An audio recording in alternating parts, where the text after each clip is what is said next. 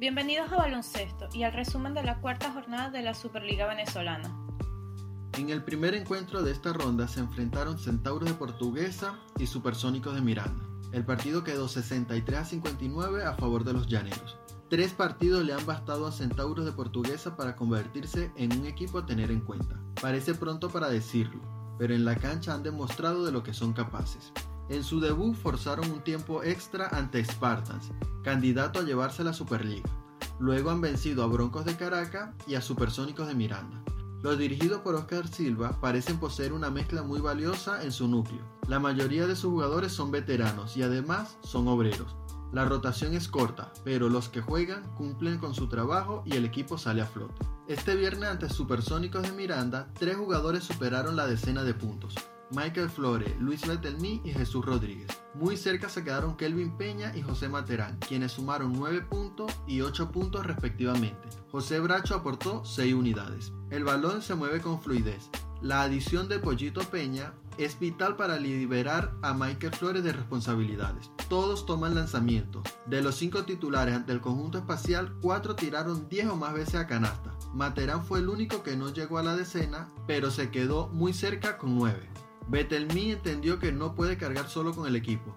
Colabora con puntos, pero también pasa la pelota. De hecho, lideró a los portugueseños con 6 asistencias en el segundo triunfo. A esto le agregamos el hecho de que ha conseguido doble doble en los tres partidos que ha jugado. Está cómodo en Centauro y lo está trasladando a la cancha. Tener a Silva en el banquillo dirigiendo la orquesta también es una garantía. Se nota un equipo muy disciplinado en defensa y que siempre busca tomar la mejor decisión en ataque. Sin duda alguna, Centauro de Portuguesa no es una sorpresa. Con el pasar de los días deberían elevar más su nivel. Pensar en el título de la Superliga de Baloncesto no es utópico. Para el segundo encuentro tenemos a Bucaneros de La Guaira y Gigantes de Guayana. Los colosos se escapan en el primer lugar de la tabla de posiciones de la Superliga al vencer 70 a 65 en un cerrado duelo a Bucaneros de La Guaira y conseguir su cuarta victoria en igual cantidad de jornadas, con un decisivo aporte de José Grillito Vargas en lo que sin duda fue el partido de la jornada. Ambos conjuntos llegaron al segundo juego de este viernes compartiendo lo más alto de la tabla, al registrar tres juegos ganados sin haber conocido la derrota. Pero esa racha iba a terminar para alguno de los dos, y tal como se suponía en la previa, el juego fue una batalla física que se definió en los últimos segundos. Gigantes comenzó más aceitado, con José Vargas certero desde la larga distancia pues anotó nueve puntos en ese primer parcial y con dos triples consecutivos ayudó para que los guayaneses se hicieran con ese cuarto de 15 a 9. Sin embargo, ese ritmo bajó en el segundo periodo. Allí el hombre de los canastos desde más allá de los 6.75 metros fue Elder Jiménez, que sumó dos cestas de tres, mientras su compañero César García añadió otro, aunque insuficiente para voltear el marcador, el cual seguía favorable a los de Carlos Gil, esta vez por 37 a 28. Comenzando el tercer tramo apareció Fernando Lucena, quien con sus lanzamientos certeros desde media y larga distancia pudo manejar a raya a Bucaneros, equipo que encontró en Joshua Palacio una vía para acortar una brecha que en algún momento fue de 13 y al inicio del cuarto periodo se colocaba en apenas dos posesiones cortas, 50 a 48. Marcado por la defensa y el juego físico, los 10 minutos finales estuvieron cargados de tensión y Emiro Hernández con cinco tantos seguidos acercó a Bucaneros a la mínima. No obstante, nunca consiguieron ponerse al frente y al final el partido se definió por detalles que los veteranos del equipo bolivarense supieron manejar con solvencia para hilvanar su cuarto lauro en esta Superliga de baloncesto que se disputa en el gimnasio Ciudad de la Asunción de Margarita. Los dos jugadores perimetrales del mayor cartel con los que cuenta la Escuela Oriental respondieron en los momentos oportunos. Vargas se apartó del rol asistidor que exhibió en los compromisos previos y terminó el choque con 21 tantos, escoltado por Lucena, quien hizo 12, incluidos dos triples. La eficacia desde las esquinas que mostró Jiménez no tuvo premio y pese a encestar cuatro triples entre ocho intentos, se fue con las manos vacías al no poder cambiar la suerte de Bucaneros, que aún se sitúa entre los líderes del torneo con marca de 3 a 1. En el tercer enfrentamiento se midieron Llaneros de Guárico y Cangrejeros de Monaga. Jesús Cordobés podría respirar más aliviado después de que los Llaneros equipo al que dirige, superara 74 a 68 a Cangrejeros de Monaga para conseguir su segunda victoria consecutiva. Cangrejero ha demostrado en el gimnasio Ciudad de la Asunción que está hecho para las grandes épicas, pues sus dos victorias en la competición las consiguió en tiempo suplementario, y esta vez, luego de remar contra la corriente en los tres primeros cuartos, estuvo muy cerca de conseguir otra remontada, aunque no fue suficiente, y pudo más la labor de Tulio Cobos, quien guió de nuevo la victoria con 19 puntos, 5 rebotes y un bloqueo. A falta de un minuto para la culminación del encuentro, el cuadro de Guárico sufría para encontrar la manera de anotar. Además, veía como los de Jorge Arrieta tenían la posibilidad de acercarse con el balón en su poder. Un bloqueo del propio Cobos a Eduardo Ríos dilapidó las esperanzas de un triunfo heroico por parte de los que visten de blanco y naranja. Llanero supo sortear los malos momentos y se hizo con su segundo lauro al hilo. Poco valió el esfuerzo de Jesús Ramos, con otra buena actuación que sobrepasó la doble decena en tantos, en total 15, y rebotes 10, mientras por los ganadores también resaltó la figura de Jesús Tobar, quien movió los hilos del ataque al dar 8 asistencias, cifra a la que se le suman los 12 encestes que registró, al igual que Gregory Curvelo, alero que anotó 14 contables. Siguiendo con el cuarto encuentro, vimos a Spartan Distrito Capital contra Cóndores del Zulia. Los capitalinos se unieron a Gigantes de Guayana como los únicos equipos en haber ganado en sus cuatro primeras presentaciones de Superliga de Baloncesto, luego de vencer con solvencia por marcador de 69 a 56 a Cóndores del Zulia.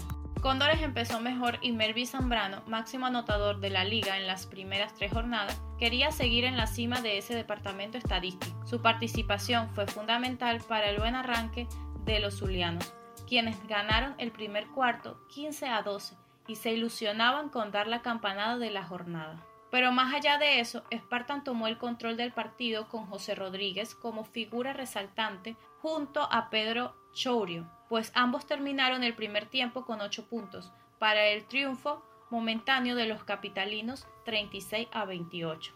Chourio fue el encargado de liquidar las acciones, pues el escolta de 29 años exhibió el buen nivel de los tres choques previos y con 23 puntos, 6 rebotes y 4 asistencias, aumentó el margen que habían conseguido los de Pablo Favarel en la parte inicial. El resto solo sirvió para colocar cifras definitivas. Con esta victoria, los negriverdes se consolidan en la parte alta de la tabla de posiciones, junto a Gigantes de Guayana.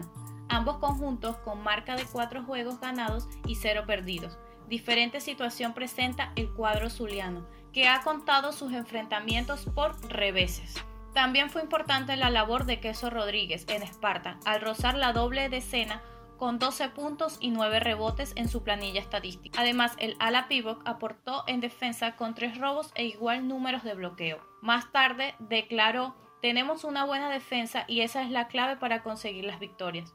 En nuestra mentalidad no está meter cada uno 30 puntos, pero todavía no se ha decidido nada y cada jornada es un paso hacia el objetivo. Por Cóndores no pudo hacer nada Zambrano, quien otra vez lideró a su equipo en la ofensiva con 16 tantos. Sin embargo, no estuvo acompañado y ninguno de sus compañeros superó la decena anotadora.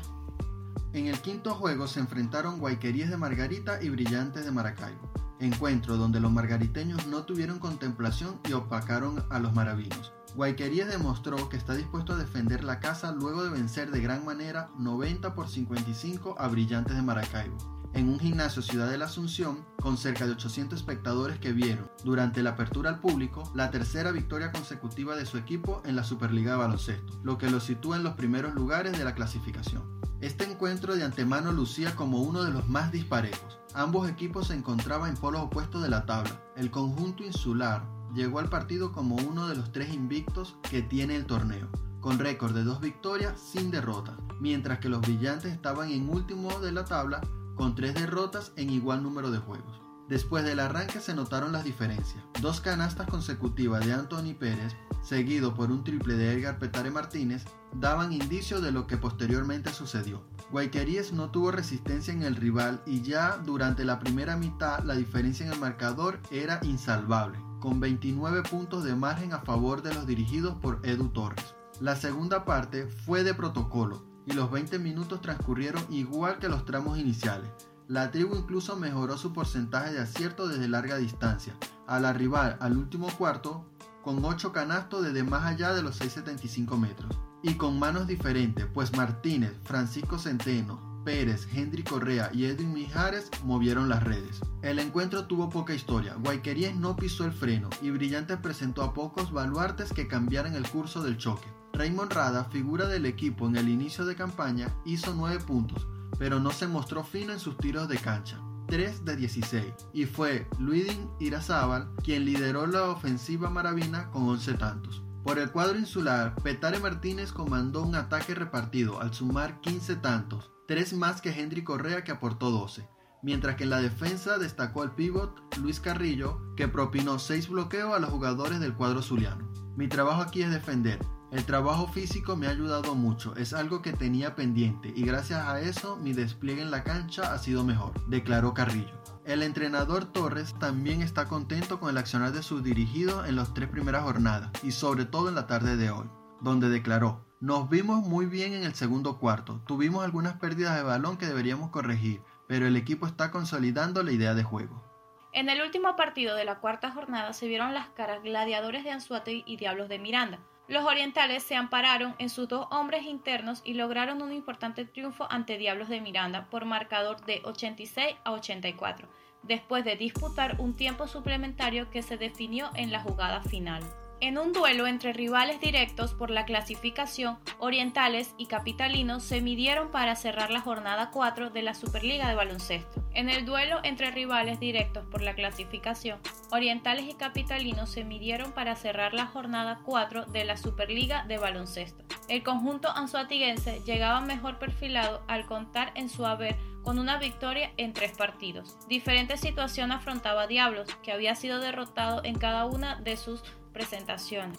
El cuadro que viste de blanco y azul salió mejor al tabloncillo del gimnasio Ciudad de la Asunción y, guiados por la labor de Humberto Bompar desde el perímetro, lograron irse arriba al finalizar el primer cuarto con una ventaja que se situaba en dos posesiones largas, 22 a 16. Pero los mirandinos reaccionaron en los últimos pasajes antes de irse al descanso para cortar la brecha a la mínima, con un 36 a 35 en contra. Jesús Chuchu Martínez, jugador que hizo su debut para Gladiadores, ayudó en la pintura a Eliezer Montaño. Las dos torres anotaron 13 de los 18 puntos que logró el quinteto de Anzuategui en ese periodo, suficiente para afrontar el cuarto decisivo con una ventaja de 4 puntos que le daba alivio a su entrenador Henry Paruta. En el cuarto capítulo, Diablos reaccionó gracias a la labor de Montes de Oca que con su acierto desde la larga distancia igualó las acciones a 62. Sin embargo, lo que restó de compromiso fue un toma y dame en el que se turnaron la delantera, hasta que el marcador 71 y 71 alargó el partido unos 5 minutos más. La prórroga tuvo tensión hasta el último segundo, pero la celebración final fue para Gladiadores, que encontró la victoria con dos tiros libres y extremis convertidos por Derwin Ramírez. Sin embargo, las dos figuras fueron los dos internos, Jesús Martínez y Eliezer Montaño. Martínez hizo 21 tantos y capturó 14 rebotes, mientras Montaño rozó la doble decena con 16 puntos y 9 rebotes. Al finalizar esta cuarta jornada, la tabla de posiciones queda liderada por Gigantes y Espartanos con 4 victorias y 0 derrotas, escoltados por Bucaneros, quienes en 4 juegos tienen solo 3 victorias, le sigue Guayquerías de Margarita, que en 3 presentaciones no ha perdido. Le sigue Cangrejeros y Gladiadores, quien en 4 presentaciones han ganado en la mitad de ocasiones. Centauros, por su parte, en 3 partidos tiene una derrota.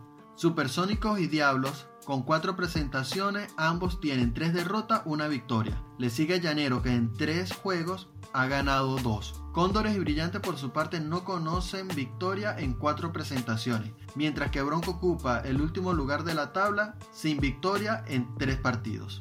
Gracias por escuchar Baloncesto Venezuela. Suscríbete y síguenos para seguir disfrutando de más contenido.